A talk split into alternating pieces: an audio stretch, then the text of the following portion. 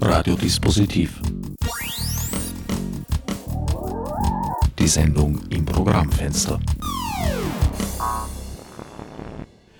Willkommen bei Radio. Willkommen bei Radio Dispositiv. An den Mikrofonen, an den brandneuen Mikrofonen bei Radio Orange begrüßt euch ein etwas verdatterter Herbert Gnauer. Verdattert, weil der Mikrokanal jetzt beim Einstieg ausgeschaltet war und ich eine Sekunde gebraucht habe, um das zu checken. Außerdem hat der Jingle etwas seltsam geklungen, zumindest hier im Studio auf den ebenfalls brandneuen Kopfhörern. Vielleicht war das im Playout, also bei euch daheim an den diversen Audiogeräten anders. Ich hoffe es, ich werde es mir dann am Mitschnitt anhören. Ja, nachdem ich jetzt äh, sozusagen schon Radio Orange genannt habe, möchte ich auch die anderen Radios, die diese Sendereihe dankenswerterweise übernehmen, mal erwähnen und die Hörer und Hörerinnen begrüßen. Da handelt es sich um die Hörer und Hörerinnen von Froh in Linz, Freirad in Innsbruck, B138 in Kirchdorf und Umgebung, Proton in Dornbirn und alle 14 Tage auch das freie Radio Salzkammergut. Willkommen bei Radio Dispositiv. Ich freue mich sehr, dass die Sendereihe so große Verbreitung gefunden hat im Laufe der Jahre. Aber nun zur eigentlichen Sendung. Heute wollen wir uns ja mit dem Darknet beschäftigen, das dunkle Netz. Zu dieser Thematik habe ich mir einen Spezialisten eingeladen. Mac Lemon, Josef Zawodzki vom C3W Chaos Computer Club Wien. Du hast jetzt die Augen verdraht, wie ich deinen Klarnamen verraten habe. Soll ich ihn im Mitschnitt wieder löschen? Sag einfach Peppi. Peppi, okay. Also, Peppi Zawodzki. Peppi, Darknet, der Begriff schwirrt dieser Tage, nicht nur Wochen, Monate, sehr häufig herum, vor allem wenn es um Dinge wie Terrorismus oder organisierte Kriminalität geht, ist das Darknet dann nicht sehr weit. Worum handelt es sich da überhaupt? Das dürfte ja der Hort des Bösen sein, wo alles gehandelt wird, von Menschen über Kalaschnikows bis zu Eierhandgranaten und Atomkraftwerken. Ja, auf jeden Fall. Also äh, bei organisierter Kriminalität, nehme ich an, meinst du auch die Politik. Ähm, und auch die findet man bestimmt, wenn, wenn man suchen geht. Allerweite täten sich aufs Darknet beschränken. du, hoffnungsvolle Szenarien. Ähm, ja, der Begriff Darknet kommt ursprünglich eigentlich aus den 70er Jahren, ist also schon sehr alt.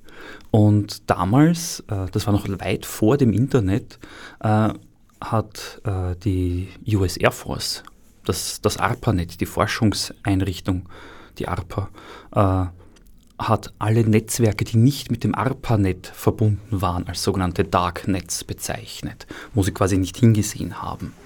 Also das ARPANET wurde später das, was wir heute als Internet kennen und eigentlich ist das ein, ein ganz, eine ganz simple alte Definition, die heutzutage äh, zertreten und vermanscht wird zu einem vollkommen sinnbefreiten Buzzword. Kann man das, was heute da äh, unter Darknet verstanden wird, gibt es da überhaupt eine Möglichkeit, das zu definieren? Es werden viele Versuche unternommen, es zu definieren. Ähm, und wir können uns gerne auch einige von diesen Versuchen ansehen und überlegen, ob diese Definition Sinn ergibt oder nicht. Ähm, schauen wir uns das einfach mal an. Na dann fangen wir mal an. Das äh, Darknet wird äh, gerne bezeichnet als alles, was äh, ja, nicht auf den ersten Blick zumindest sichtbar ist im Internet. Ja, da müssen wir uns anschauen, was bedeutet denn nicht sichtbar sein im Internet überhaupt? Also eine, eine, eine der versuchten Definitionen, die da äh, gerne hergenommen wird, ist zum Beispiel alle Webseiten, da sind wir schon mal beim Interweb, beim World Wide Web und gar nicht mehr beim gesamten Internet, äh, die nicht von Suchmaschinen indiziert worden sind. Also das World Wide Web ist grob gesagt der grafische Teil des Ganzen. Also das, was wir halt mit einem Webbrowser erreichen können üblicherweise. Und ich zweifle daran, dass diese Definition wirklich Sinn ergibt. Aus einem ganz einfachen Grund. Erstens werden nicht alle Webseiten von Suchmaschinen indiziert Und auch die Menge der Webseiten, die von einer bestimmten Suchmaschine, wie zum Beispiel Google, DuckDuckGo, Yandex und so weiter, Bing. die gibt es nicht. Äh, also die Menge der Seiten, die von einer bestimmten Suchmaschine indiziert wird, deckt sich ja nicht zu 100% mit denen der anderen. Das heißt, je nachdem, von welcher Suchmaschine aus ich quasi beginne zu suchen, sind manche Seiten wären gemäß dieser Definition im Darknet und andere nicht und manche je nach Blickwinkel in beidem. Also diese Definition mit den Suchmaschinen geht nicht wirklich auf. Ja, außerdem möchte ich ja äh, sehr stark hoffen, dass jetzt zum Beispiel die Seite meines Online-Banking-Accounts nicht in der Suchmaschine aufscheint. Genau, also da kommen wir auch gleich zu einer anderen Definition, nämlich alles, was zum Beispiel ein Login braucht, eine Authentifizierung, so mit äh, Username und, und Password. Ähm, dein Online-Banking oder zumindest die Ansicht deiner Kontodaten darin wäre nach dieser Definition definitiv Darknet und äh, deine Bank wäre Betreiber einer Darknet-Seite. Ähm, mein WLAN wäre demzufolge auch Darknet, weil das braucht auch ein Login und ein Passwort. Ähm, und auch äh, das, das, das äh, Forum des Kaninchenzuchtverbandes in Deutschland äh, wäre demzufolge Darknet. Also beim Lesen nicht, aber sobald ich schreibe, wird es Darknet, weil dann muss ich mich anmelden. Also die Definition ist auch Holler. Was gibt es noch für Definitionen? Ähm, mir sind allerhand andere noch begegnet, zum Beispiel alles, was nicht öffentlich sein sollte. Finde ich eine sehr spannende äh, Zugangsweise, ähm, weil was nicht öffentlich sein sollte, gewollt oder nicht gewollt, aber vielleicht doch ist, könnte jetzt, wenn ihr mit Webdevelopment zu tun habt, kennt ihr bestimmt die robots.txt-Datei, mit der ich angeben kann, welche Teile einer Website von einer Suchmaschine indiziert werden dürfen. Wenn ich jetzt vergesse, dort etwas hineinzuschreiben, dann wird das doch indiziert. Ist das jetzt Darknet? Das ergibt keinen Sinn was nicht öffentlich sein sollte. Da fallen mhm. mir jetzt natürlich die Tracking-Daten der Fitness-Apps US-amerikanischer Soldaten ein. Ja, nicht nur derer, eigentlich aller, die so ein eine, eine äh, digitale Fußfessel freiwillig mit sich rumtragen und äh, aufzeichnen lassen, wo sie sich halt spazieren bewegen. Ja, aber bei denen war es besonders lustig, weil erstens wurde ihnen der Gebrauch dieser Fitness-Apps extra ans Herz gelegt, wenn ich richtig informiert bin. Und andererseits haben sie dadurch eigentlich Geheimes ausgeplaudert, äh, nämlich wo versteckte Stützpunkte sind, inklusive der dorthin führenden Versorgungswege. Das hätte, glaube ich, äh, nicht öffentlich sein sollen. Also nicht aus meinem Blick, aber aus Blick der US Army. Genau, und damit sind wir wieder beim Blickwinkel. Die US Army findet das wahrscheinlich nicht so cool gerade. Ähm, andererseits sieht man auch da wieder, Metadaten sind sehr gefährlich und ich muss gar nicht wissen, welche Person selber direkt dort rumspaziert, aber wenn ich Bewegungsdaten habe von mehreren Leuten, dann kann ich dort sogar rausrechnen, wer sie sind. Und da sieht man auch, Bewegungsdaten zum Beispiel sind nicht anonymisierbar. Ich kriege raus, wer das ist. Mhm. Rein vom, vom, vom, Bewegungsschema her. Offenbar doch nicht immer. Soweit ich mitbekommen habe, gibt es derzeit ganz großes Rätselraten, wer wohl die Spur in Nordkorea verursacht, die angeblich dort in einem Waldgebiet zu sehen sein soll. Aber hm, vielleicht gibt es dort eine Straße, auf der man laufen kann. Das ist alles nur eine Frage der Zeit. Licht ins Darknet. Da gibt es noch einen zweiten Begriff, das Deep Web. Wie unterscheidet sich das? Naja, ähm, man muss einmal zwischen Net und Web unterscheiden. Das, das, das Internet, wenn wir mal bei einem Begriff bleiben, den alle wahrscheinlich zumindest in irgendeiner Form für sich fassen können. Das ist ja so ein Netzwerk aus miteinander verbundenen Netzwerken, die gemeinsam das Internet bilden. Und das Web, das World Wide Web, ist quasi nur ein, eine Untermenge, eine echte Teilmenge davon, die äh, halt die Webseiten, die ich mit einem Browser besuchen kann, in welcher Form auch immer, quasi darstellt. Und als Deep Web, interessanterweise gibt es kein Deep Net, so begrifflich wird nicht gebraucht, ähm, wird oft das verwendet, was halt ähm, in, in Firmen zum Beispiel an, Netz, an, an Webseiten da ist. Also Net, Webseiten, die nur innerhalb einer Firma erreichbar sind. Das Intranet, das eigene Wiki, der Ticket-Tracker und solche Sachen. Ähm, auch diese, wenn man das als Definition hernimmt, äh, lässt sich nicht wirklich auf eine Darknet-Definition hinmünzen. Das funktioniert alles nicht. Es gibt immer sehr viele Ausnahmen, die diese Regel, die man versucht aufzustellen, dann belegen. Was hätte man da noch an gescheiterten Definitionsversuchen? Ja, also ähm, eine der Möglichkeiten, die versucht wurde, ist zu sagen, alles, was einen speziellen Browser benötigt.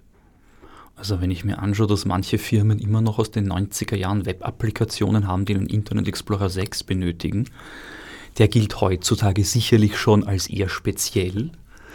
Und, äh, der Internet Explorer zu allen Zeiten als speziell gegolten. Ja, kein King-Shaming. Also. Ähm, und viele sehr moderne Webseiten, die alle modernen Webtechnologien verwenden wollen, funktionieren heutzutage nur mit Google Chrome. Und das ist zwar momentan der Browser mit der größten Marktdurchdringung, mit dem größten Marktanteil, aber gilt der jetzt als speziell, weil die Webseite halt nur noch mit Google Chrome funktioniert, so wie es früher geheißen hat, optimiert für Netscape Navigator? Glaube ich, funktioniert auch nicht wirklich als Definitionsversuch. Spezieller Browser fällt mir auch so ein, so ein, so ein Tor zum Hort in des Bösen ein. Im wahrsten Sinn. Der Tor-Browser. Genau. Ähm, du beziehst dich jetzt auf eine spezielle Version des Firefox, der eben direkt mit äh, Software kommt, um das sogenannte Tor-Netzwerk äh, zu erreichen. Und im Tor-Netzwerk gibt es eine eigene sogenannte Top-Level-Domain, also so wie .at oder .de. Also äh, gibt es auch .onion, also die Zwiebel. Und ähm, für diese Webseiten muss ich den Tor-Browser verwenden. Oder auch nicht. Und was kann der? Das Tor-Netzwerk ist ein Netzwerk von über 6000 Nodes, die so im Internet von Freiwilligen betrieben werden. Und deren Ziel ist es auf der einen Seite, den Traffic, der durch das Internet geht, zu anonymisieren. Das heißt, wenn ich eine Webseite betreibe, sehe ich zwar noch, da kommt jetzt jemand und besucht meine Webseite, aber ich kann nicht mehr genau zuordnen, woher kommt die Person, welche IP-Adresse hatte die ursprünglich und dadurch wird das Tracking für Webseiten erschwert. Umgekehrt, wenn ich selbst eine Webseite betreibe mit so einer .onion äh, Top-Level-Domain, das kann man einfach so tun, ist überhaupt kein Problem, die muss man auch nicht extra registrieren. Die haben meistens auch keine besonders hübschen Namen, weil sie kryptografisch berechnet werden. Ähm, dann kann jemand diese Webseite besuchen weiß aber nicht zwangsläufig, wo der oder die Server stehen, auf denen diese Webseite gehostet ist. Also das Ziel ist einerseits Anonymisierung und andererseits aber auch Erreichbarkeit.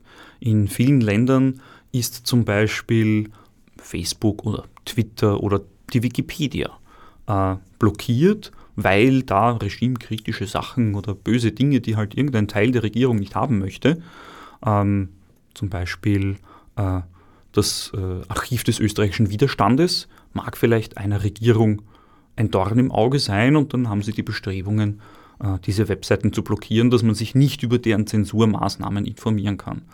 Und wenn ich eben an dieser Zensurinfrastruktur, die auch leider in Österreich tendenziell aufgebaut wird, ähm, vorbeifahren kann, sozusagen über das Internet, dann kann ich diese Webseiten trotzdem erreichen. Das heißt, Erreichbarkeit ist auch ein sehr wichtiger Punkt vom Tor-Netzwerk. Was meinst du da konkret, wenn du sagst, dass solche Strukturen auch in Österreich tendenziell aufgebaut werden?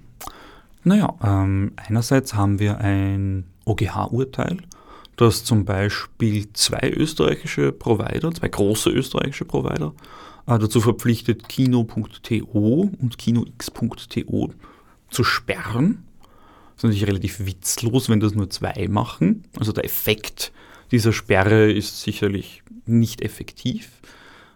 Ähm, das steht im OGH-Urteil drin, dass das nur die zwei müssen, die anderen nicht? Ah, zumindest bei den beiden weiß ich es. Bei den anderen wäre es mir noch nicht aufgefallen und ja, es gibt Messmöglichkeiten äh, zu schauen, Ähm, und das wird auch regelmäßig gemacht. Ähm, da gibt es auch ein, eines der vielen äh, Unterprojekte vom Tor Project, das Uni Project, das Open Observatory, oh, ich probiere es nochmal, das Open Observatory of Network Interference ähm, macht weltweit Messungen, ob zum Beispiel der Name einer Webseite auf die richtige IP-Nummer auflöst, ob sie erreichbar ist, ob vielleicht Videostreaming gedrosselt wird oder gebremst wird oder blockiert wird und solche Sachen. Und da gibt es für jedes Land gibt es eine eigene Liste an Domains, von denen bekannt ist, dass sie blockiert werden. Und auch für Österreich gibt es da eine Liste. Und da stehen zumindest diese beiden Namen drauf. Und es besteht durchaus Gefahr, wenn so technisch bereits die Möglichkeit besteht, Webseiten zu zensieren und zu blockieren, dass diese Liste erweitert wird. Und da kommt es natürlich so wie bei all diesen Blockierungsmaßnahmen sehr schnell zu Overblocking, sprich Webseiten, die eigentlich gar nicht auf dieser Liste sein sollten, äh, landen versehentlich da drauf und haben dann quasi keine Möglichkeit mehr von dieser Liste auch wieder runterzukommen. Oder ähm, es wird halt gezielt verwendet, um unliebsame Stimmen aus dem Netz zu entfernen. Wer erstellt und verwaltet denn diese Liste? Ähm, das ist auch so eine intransparente Sache. Äh, in Österreich gibt es halt diese beiden, momentan die bekannt sind. Ähm, aber in Zukunft kann sich das ändern und dann kommt eine Regierung und sagt, das wollen wir nicht mehr im Netz sehen und fängt an, das zu blockieren. Sagt, ihr müsst das jetzt aus dem Netz nehmen. Dagegen kann man keine Berufung einlegen, weil du gesagt hast, von der Liste kommt man praktisch nicht mehr runter. Ähm, das hat sich in anderen Ländern gezeigt, die bereits solche Sperrlisten verwenden, Australien zum Beispiel oder Großbritannien. Und dort landen unter den fadenscheinigsten Ausreden dann Zahnärzte und Infoportale für Jugendliche, die äh, sich über Sexualität informieren wollen, äh, drauf, weil irgendjemand gemeint hat, puh, Sex ist ganz böse oder Pornos oder ein Zahnarzt. Ähm, und erstens erfahre ich unter Umständen gar nicht oder in den meisten Fällen gar nicht, dass ich auf so einer Sperrliste drauf bin. Und andererseits ist es sehr schwer dann, wenn ich es erfahre, auch wieder runterzukommen, weil zu wem gehe ich denn? Das sind üblicherweise Wege, die nicht deklariert sind, wo es kein Prozedere dafür gibt, die auch oft vielleicht gewollt, gar nicht vorgesehen sind. Und es ist ja natürlich ein weltweites Phänomen. Also ich könnte mir eben, weil du sagst Australien, könnte ich mir vorstellen, dass wenn du jetzt in, hier, in Wien sitzt und ein, ja, sagen wir mal, ein erfolgreiches Start-up betreibst und in Australien aus irgendwelchen Gründen gesperrt bist, könnte es wahrscheinlich schwierig sein, äh, dort eine Rechtsdurchsetzung für Wiederaufdrehen zu erreichen. Ja, also da glaube ich, hast du de facto gar keine Chance. Das ist ziemlich unmöglich. Diese Portionierung des Internets, äh, die ja sehr oft darauf hinausläuft, dass nationale Grenzen im Netz abgebildet werden, hältst du das für zielführend? Ist das nicht sehr gegen die Natur des Mediums an sich gerichtet? Ja, auf jeden Fall. Also das Internet war ja dafür konzipiert, von der, von der Ursprungsidee her, ein Kommunikationsnetzwerk zu schaffen. Das ist eben eine Idee, die von der ARPA noch kommt, ein Kommunikationsnetzwerk zu schaffen, wo der Ausfall eines Teiles davon eben nicht das ganze Kommunikationsnetz ausfallen lässt. Und genau gegen dieses Konzept kämpfen jetzt Rechteinhabende äh, und versuchen halt doch wieder Teile zu blockieren und zu den klassischen Gatekeepern zu werden, wie sie früher waren, sei es äh, bei Musik oder Filmen, Nachrichten, weil sie eben Kontrolle hatten darüber, wer was erfahren hat. Und diese Kontrolle geht durch das Internet verloren. Damit entgleitet diesen Institutionen und Personen aber auch die Macht zu steuern, wer welche Infos bekommt. Ähm, und genauso wie es bei den DVDs damals die Regionscodes gab. Ne? Eins war USA und Nordamerika, äh, zwei ist Europa, acht sind Boa-Inseln. Ähm, da hat man versucht, dass halt bestimmte Abspielgeräte, bestimmte DVDs halt nicht abspielen wollen, weil dann kann ich dafür sorgen, dass ich kontrolliere, wann kommt ein Film raus, wo bringe ich den raus, koordiniere das mit meiner Werbung. Die Verwertungskette. Genau. Ja natürlich, äh, solange das auf die Verbreitung von physischen Medien angewiesen war, bestens funktioniert hat, hat man es halt nicht hergeben.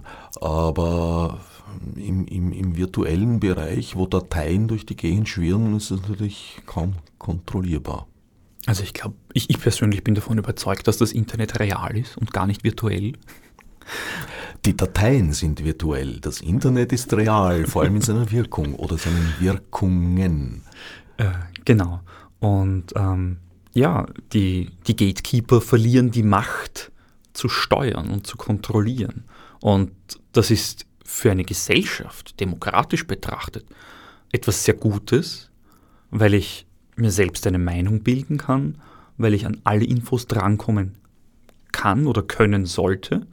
Und für eine Gesellschaft oder gerade eine Gesellschaft, die von sich behauptet, demokratisch zu sein, ist es natürlich sehr wichtig, äh, freie Räume zu haben, wo gedacht werden kann, wo überlegt werden kann, wo ich mit Gedanken spielen kann und zwar ohne einer Gefahr ausgesetzt zu sein, äh, einer Unterdrückung oder einer Strafverfolgung, weil nur so kann sich die Gesellschaft weiterentwickeln.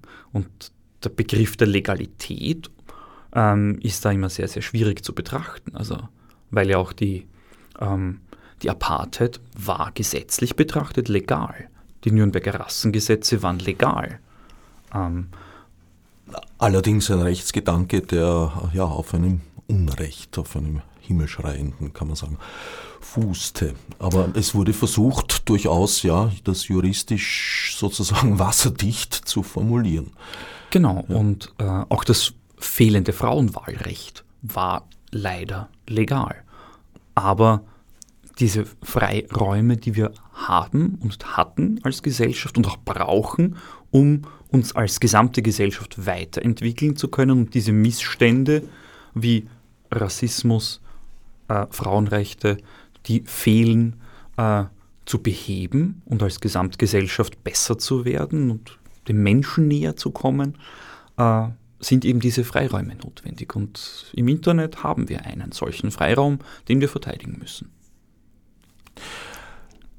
Es wird ja sehr oft in Zusammenhang mit dem, was du jetzt gerade als Missstände bezeichnet hast, äh, dann sehr schnell nach Filterung, sprich Ausblendung gerufen. Mir kommt das immer ein bisschen vor, als äh, würde man den Spiegel verhängen. Das Bild, das sich ihm darbietet, wird dann zwar nicht mehr wiedergegeben, aber diese Realität ist immer noch vorhanden.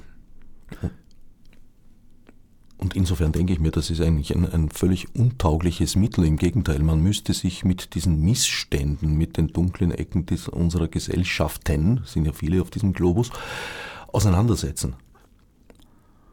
Ja, also wäre ich äh, der, der sprichwörtliche, ähm, wohlgesonnene Diktator auf einer kleinen karibischen Insel, sehr klischeehaft natürlich, äh, und ich wollte den Informationsfluss zu meinen Untertanen zensieren, dann wäre natürlich das Erste, was ich dort unterdrücke, die Information, was Zensur ist, um damit meine bösen Machenschaften besser verschleiern zu können.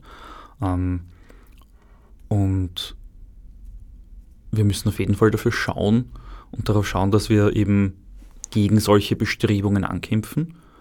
Und auch die Geschichte hat immer wieder gezeigt, es ist nicht möglich, Ideen umzubringen oder zu verhindern. Wenn eine Idee mal da ist und ein bisschen sich verbreiten kann in den Köpfen, äh, dann, dann ist es nicht mehr so leicht, sie wegzukriegen. Auch wenn es vielleicht eine Idee ist, die ich selbst nicht gutheißen mag. Da wäre ich jetzt vorsichtig. Da gab es mal ein, ein, ein, ein zu Recht äh, gehyptes Buch, das hieß Sophies Welt. Und einer der Stehsätze, da ging es um Philosophie, die einem jungen Mädchen vermittelt wird. Und es äh, ist ein sehr schlaues und, und auch witzig, witziges Buch. Und an einer Stelle, oder das kommt öfter mal vor, äh, das ist so ein Mantra fast, äh, kommt der Satz, wir sehen nur die Gewinnerlose. Das heißt, die Ideen und die Versuche, die untergegangen sind, es kommen in unserer Geschichte oft gar nicht vor. Manche sind irgendwo verdeckt beschrieben und wenn man nach den Quellen wirklich sucht, findet man dann unter Umständen verschüttete Spuren. Aber sehr vieles kommt auch gar nicht vor, weil es gar nicht protokolliert wurde. Also es wurden sehr wohl Ideen in die Welt gesetzt, von denen niemand je etwas erfahren hat. Oder nur ein sehr kleiner Personenkreis unter Umständen. Ja, aber das ist sicherlich auch die Geschichtsschreibung, die immer von den Gewinnenden geschrieben wird. So ist es. So ist es. Also von, auch, auch von, von, von, von einer Erfindung, die sich nicht durchsetzt, wirst du nichts erfahren. Und tatsächlich ist es so, dass nicht wenige Dinge mehrfach erfunden werden mussten, weil sie vor ihrer Zeit erfunden wurden und daher nicht verstanden und nicht angenommen wurden. Ja, ja klar, da gibt es sicher noch ein paar äh, verstaubte Patentschriften von Dingen, die erfunden wurden und für die der Markt sozusagen noch nicht bereit war. Ja, und eine lange Liste abgelehnter Patente wahrscheinlich auch.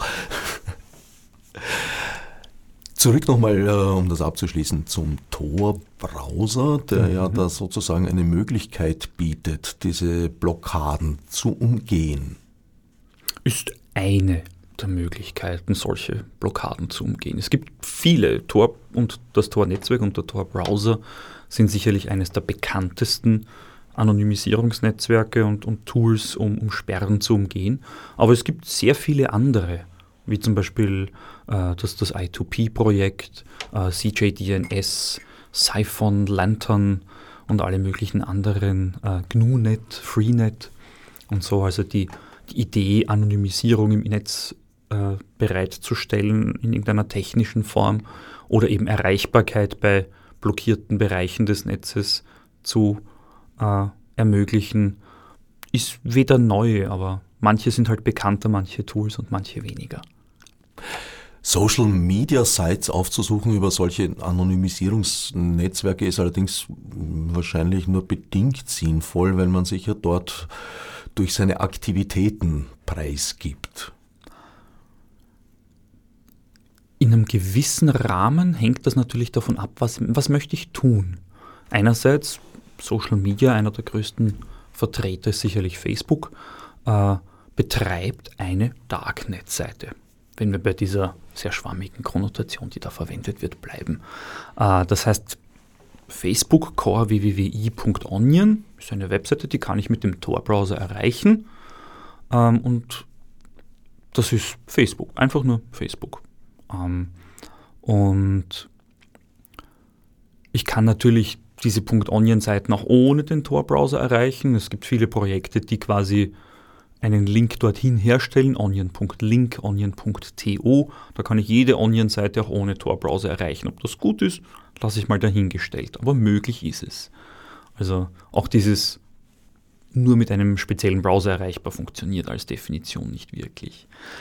Wenn ich jetzt nur lesen möchte dort, dann bin ich quasi gegenüber den Webseitenbetreibern, mit dem Tor-Browser zum Beispiel, relativ brauchbar anonym, ähm, weil die technische Funktionalität hier äh, gegeben ist. Wenn ich mich dann über diese technisch anonymisierte Verbindung natürlich mit Username und Passwort anmelde, dann ist meine Verbindung immer noch anonymisiert, nur ich habe selbst ausgeplaudert, wer ich bin oder welches Pseudonym ich verwende. Ähm, das heißt, der Tor-Browser und das Tor-Netzwerk tun immer noch ihre Arbeit ganz korrekt. Nur ich habe halt selber gesagt, wer ich bin. Dagegen kann dieses Netzwerk technisch natürlich nichts unternehmen. Aber es ermöglicht zum Beispiel Leuten in einem unterdrückenden Regime von dort zu berichten und Twitter oder Facebook äh, zu erreichen und dort über das, was vor Ort real passiert, zu berichten und vielleicht ihren Verwandten in einem anderen Land Bescheid zu geben, dass sie noch am Leben sind ähm, oder einfach wirklich Berichterstattung zu machen. Und es ermöglicht natürlich auch den Betrieb von Fake-Profilen, die nicht rückführbar sind auf ein, ja, auf ein Gerät, auf einen Ort, auf was auch immer. Das hat natürlich ein gewisses Potenzial, da allerlei Unfug und auch Verbotenes zu betreiben.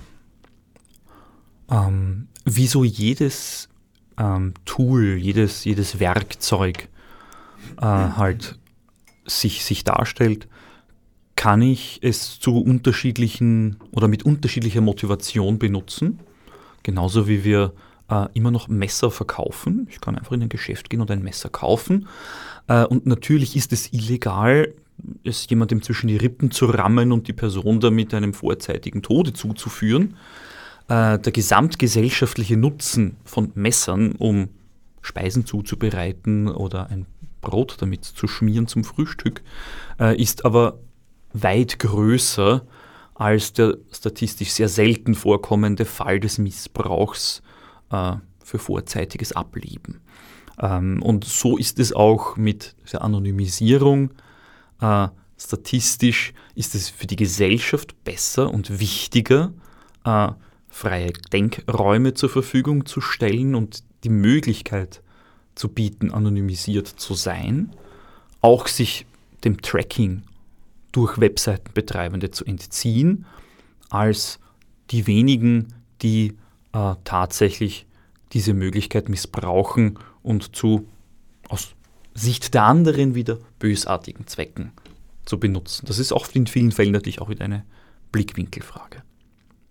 Da gibt es ja sehr oft diese, ich würde es als Chimäre bezeichnen, diesen, diesen Wunsch, ein sauberes Internet zu haben.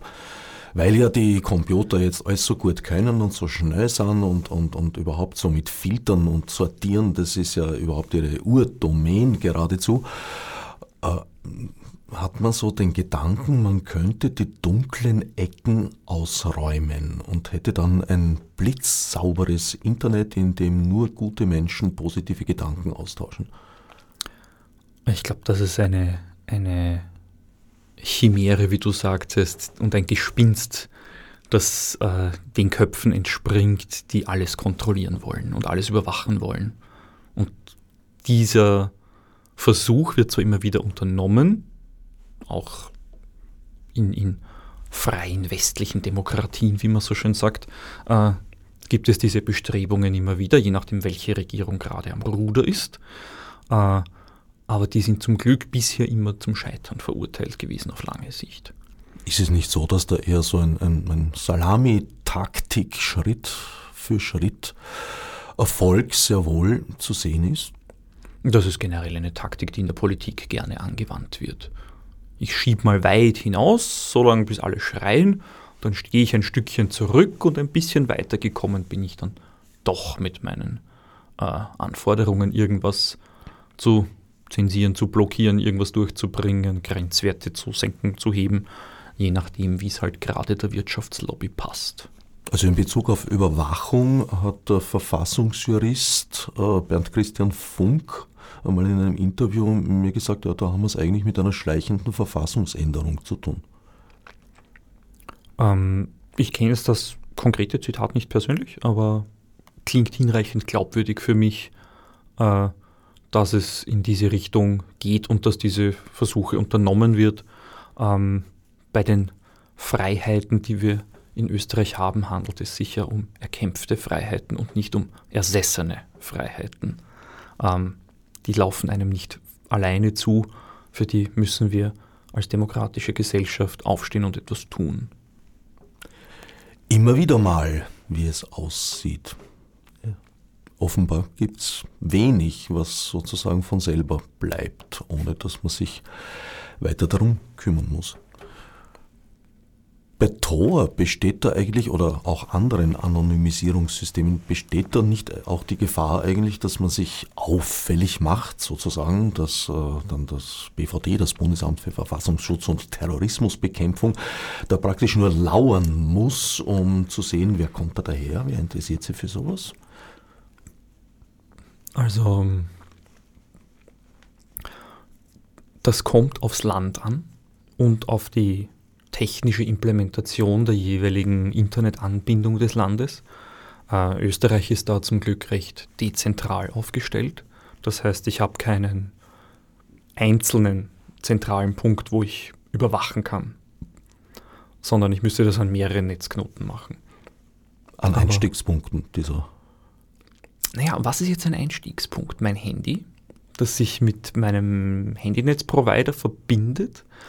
Davon gibt es deren mehrere in Österreich und die müsste ich alle überwachen. Das ist ein bisschen schwierig. Nein, nein, der, Einstiegs, der Einstiegspunkt in diese anonymisierte Welt, sei es Tor oder was anderes. Okay, ähm, wenn ich solche Netzknoten überwachen kann, kann ich natürlich feststellen, im konkreten Fall beim Tor-Netzwerk, wohin baut ein Gerät eine Verbindung auf und die IP-Adressen, die diese Netzknoten des Tor-Netzwerkes verwenden, sind öffentlich bekannt.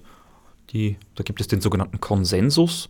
Dort ist eine quasi lange Liste an IP-Adressen, wo diese Netzknoten sind und wer sie sind. Äh, die braucht mein Tor-Browser auch, um dorthin verbinden zu können. Wenn ich jetzt hergehe und alle diese Listen, also alle diese IP-Adressen in dieser Liste quasi mir anschaue und wer verbindet dorthin, dann weiß ich, jemand verbindet sich mit dem Tor-Netzwerk. Vielleicht sogar wer sich mit dem Tor-Netzwerk verbindet. Ich kann aber als Überwacher an dieser Stelle nicht mehr feststellen, wohin geht diese Verbindung schlussendlich. Das heißt, sonst wäre das mit der Anonymisierung relativ mau. Ähm, das heißt, ich kann auch feststellen, okay, die Person verwendet Tor oder diese Software verwendet Tor, aber wohin die eigentliche Verbindung zum Schluss geht, kann ich nicht mehr feststellen. Selbst wenn ich so schlau bin äh, und selbst einen Access Point betreibe, einen Tor zum Beispiel? Einen Torknoten? Ja. Ja, ähm, es ist perfekt legal in Österreich, das zu tun. Schon, aber sehe ich ähm, dann als Betreiber auch nicht, wo das hingeht weiter? Ähm, wenn du selbst einen Torknoten betreibst, dann kommt es ein bisschen darauf an, was für eine Type du betreibst. Es gibt sogenannte einfache Relays, die einfach nur verschlüsselten Datenverkehr entgegennehmen und verschlüsselten Datenverkehr weiterleiten. Da sehe ich im besten Fall von einem Torknoten kommt was und zu einem anderen Torknoten geht was. Ja, der eine Torknoten, der jetzt meiner ist und ich bin ein BVD-Beamter zum Beispiel, äh, der muss ja wissen, wo die Pakete hingehen. Der muss sie irgendwo hinschicken. Genau, das sieht die Tor-Software, die dann auf diesem Knoten läuft, sieht. Aber er weiß nicht, was drin ist. Genau. Also ich sehe zwar, da kommt ein Paket rein, das kommt wahrscheinlich von einem anderen Torknoten ist also vom Informationsgehalt relativ dünn. Und ich sehe im besten Fall, okay, das geht noch zu einem anderen Torknoten, das hilft mir auch nicht wirklich weiter. Nein, nein, ich bin der Erste. Aber ich bin der, du bist der wo Erste. der User okay. hingeht. Also User okay. öffnet Tor-Browser, sagt, ich Und will ins Netz. Das wäre dann ein sogenannter Entry-Node, ähm, mit dem sich der Tor-Browser verbindet, um quasi weitere Verbindungen im Tor-Netzwerk aufzubauen. Dann siehst du verschlüsselten Datenverkehr von einer IP-Adresse. Ähm, was da drinnen ist, siehst du nicht. Wo es zum Schluss hingeht, kannst du auch nicht sehen. Du siehst nur einen weiteren Hop sozusagen, also wo du das Paket hinschickst. Ähm, aber so eine, ein sogenannter Circuit im Tornetz besteht aus drei Hops, das heißt einem ein Eintrittsknoten, einem Relay-Knoten und einem Exit-Knoten. Und der Exit muss nicht mal unbedingt immer da sein. Also es gibt auch Verbindungen, die einfach im Tor-Netzwerk bleiben. Das sind eben diese .onion-Seiten dann. Ähm, das heißt, du siehst im besten Fall dann, ich schicke es weiter. Aber eben dadurch, dass diese Datenpakete schon bei dir verschlüsselt ankommen, kannst du nicht sehen, was drinnen ist. Und du kannst auch nicht irgendwie aufgrund der Größe der Datenpakete irgendetwas rausfinden, denn der Tor-Browser und das gesamte Tor-Netzwerk verschickt Pakete immer in der gleichen Größe. Und jeder dieser Nodes weiß praktisch nur den einen, von dem er es bekommen hat, und den anderen, an der er es weitergeben soll. Genau, also du siehst quasi als Torknoten immer deine beiden unmittelbaren Nachbarn, aber eben nicht, entweder du siehst als, als Entry-Node, okay, ich habe jetzt eine Client-Verbindung, aber ich weiß nicht, wo es weiter hingeht. Ich sehe zwar einen Hop, aber den zweiten, wo es weitergeht, sehe ich nicht mehr. Als Relay-Node sehe ich, okay, kommt von einem Torknoten, geht zu einem Torknoten. Und als Exit-Node äh, sehe ich zwar, die Daten kommen von einem Torknoten und gehen möglicherweise in, zu irgendeiner Webseite oder zu einem Mail-Server oder zu einem Chat-Server oder wohin auch immer im Internet. Also es gilt, äh, über Tor sind nicht nur Webseiten zu erreichen. Genau. Äh, das ist eine, eine eine dieser Unterscheidungen, auf die gerne vergessen wird, eben das Internet ist mehr als das Interweb, als das World Wide Web. Es gibt viele, viele andere Protokolle und Sprachen, die im Internet gesprochen werden und auch über Tor kann ich jede dieser technischen Sprachen dieser Protokolle, also fast jedes dieser Protokolle verwenden. Aber eigentlich muss ja im ersten Paket, also sagen wir mal, es ist ja nicht nur ein Paket, also eine Nachricht, Information, Daten oder sowas wird ja im mhm. Internet in ganz viele kleine Pakete zerteilt. Aber jedes Paket, dieser Pakete muss ja auch eigentlich schon den Endpunkt wissen, damit es überhaupt weitergegeben werden kann. Ja. Das ist aber bei den Tor-Nodes nicht herauszuklätzeln. Also wir haben ja schon von dieser .onion-Domain gesprochen, die Zwiebel. Und wenn wir uns eine Zwiebel anschauen, man verzeihe mir den kleinen botanischen Ausflug, äh, so eine Zwiebel hat Schichten und Schalen. Ist ja nichts und, Böses. Na, ganz im Gegenteil. Kulinarisch sehr empfehlenswert. Äh, und Zwiebeln, diese Schichten der Zwiebel äh, sind sozusagen ähnlich, wie man sich die Verschlüsselung vorstellen kann, die bei Tor in mehreren Schichten zum Einsatz kommt. Das heißt, mein Tor-Browser möchte zum Beispiel auf die Webseite von Radio Orange gehen und ganz anonym sich anschauen, was denn heute so im freien Radio gespielt wird. Ähm, und nimmt ein Datenpaket, dort steht drinnen, ja, ich möchte die Radio Orange Webseite sehen und sucht sich zufällig drei Knoten aus diesem Tor-Netzwerk raus und nimmt den Exit-Knoten her und verschlüsselt für diesen Exit-Knoten die Daten.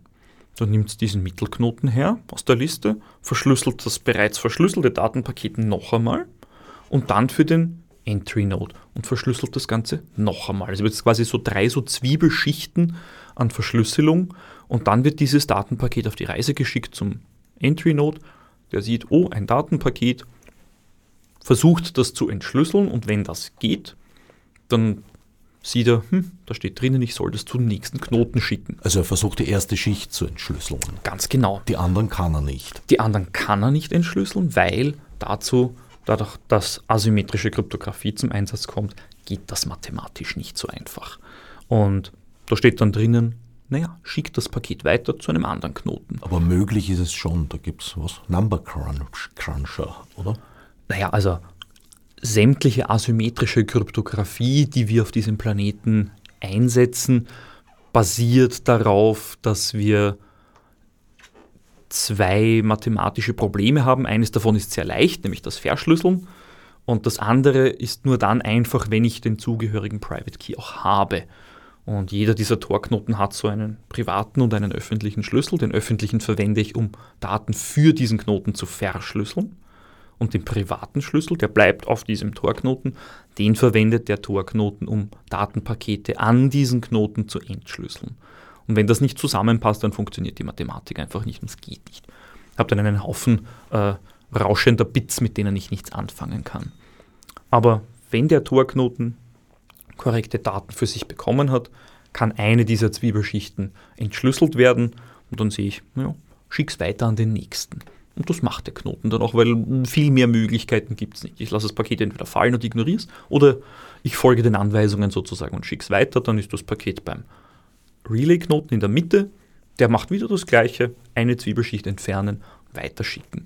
Und beim Exit-Knoten wird quasi die letzte Verschlüsselungsschicht von diesem Tor-Paket entfernt und da drinnen ist dann das, was ein normaler Webbrowser zum Beispiel einfach so übers Internet schickt und genau das macht der Exit-Knoten dann auch, nämlich eine Verbindung zu einem Webserver aufbauen, ähm, zum Beispiel, oder zu einem E-Mail-Server oder zu einem Chat-Server und die Daten dorthin schicken.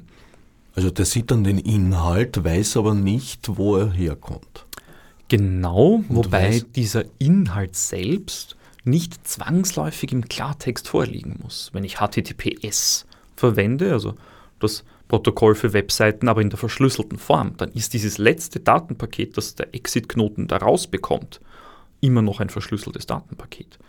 Der kann zwar dann noch grob feststellen, wo es hingeht, also vielleicht feststellen, hm, geht zur Wikipedia, weil die Wikipedia-Server sind bekannt.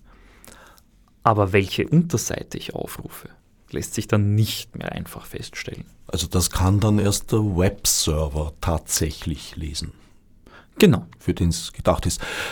Was für ein Glück, dass auch die Seiten unseres Innenministeriums mittlerweile zumindest zum Teil unter HTTPS laufen. Haben Sie das inzwischen geschafft?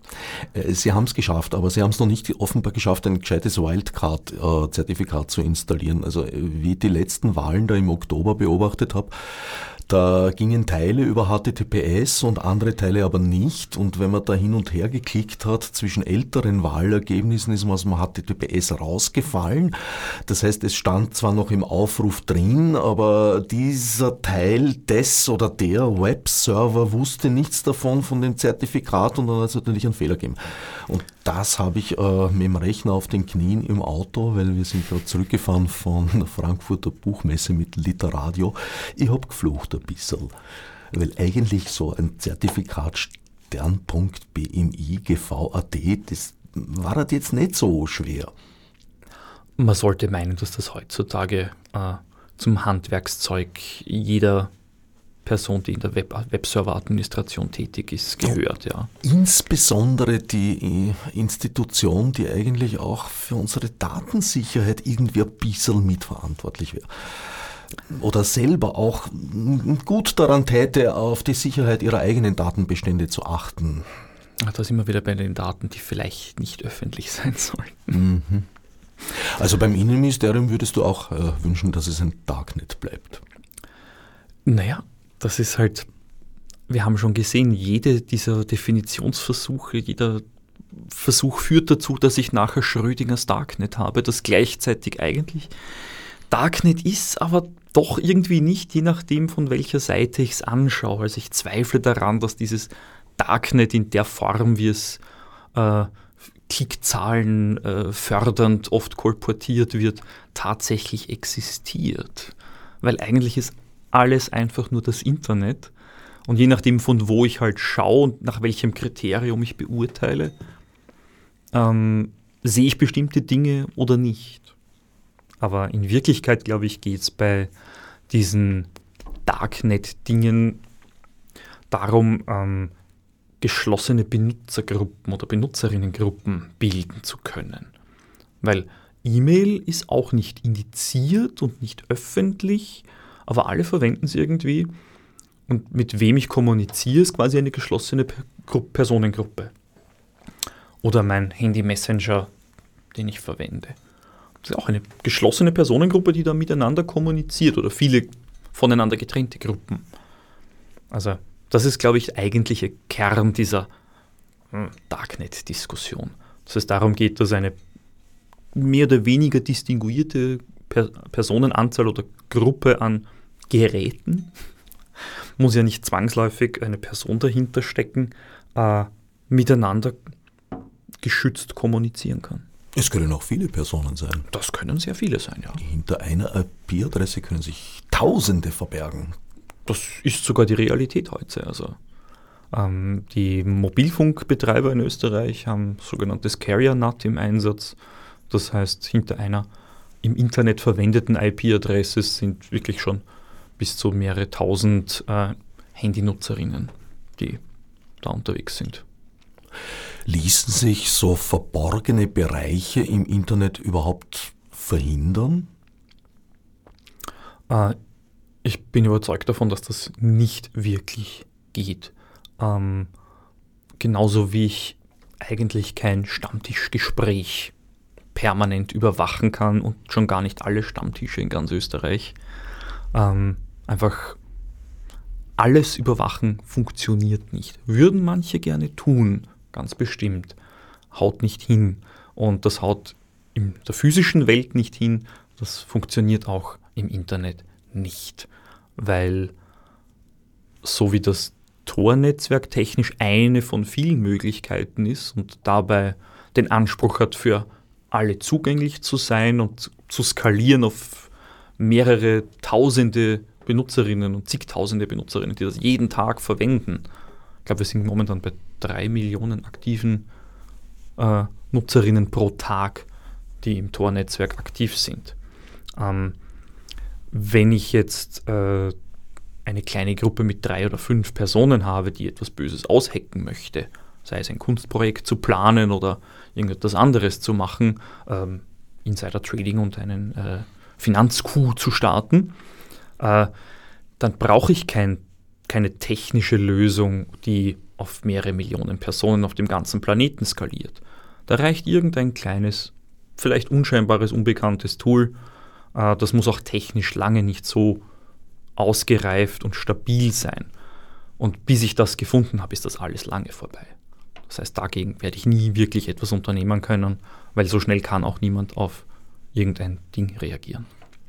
Das heißt aber auch, wenn unser derzeitiger Innenminister, der ja in Windeseile die Position seines Vorgängers in Sachen Überwachungstechnologien übernommen hat, die vorher nicht ganz so war. Da gibt es eine ganz, ganz lange Liste von Zitaten von FPÖ-Funktionären und Funktionärinnen, na, wüsste jetzt nichts. Also Funktionären, insbesondere auch des Herrn jetzigen Innenministers.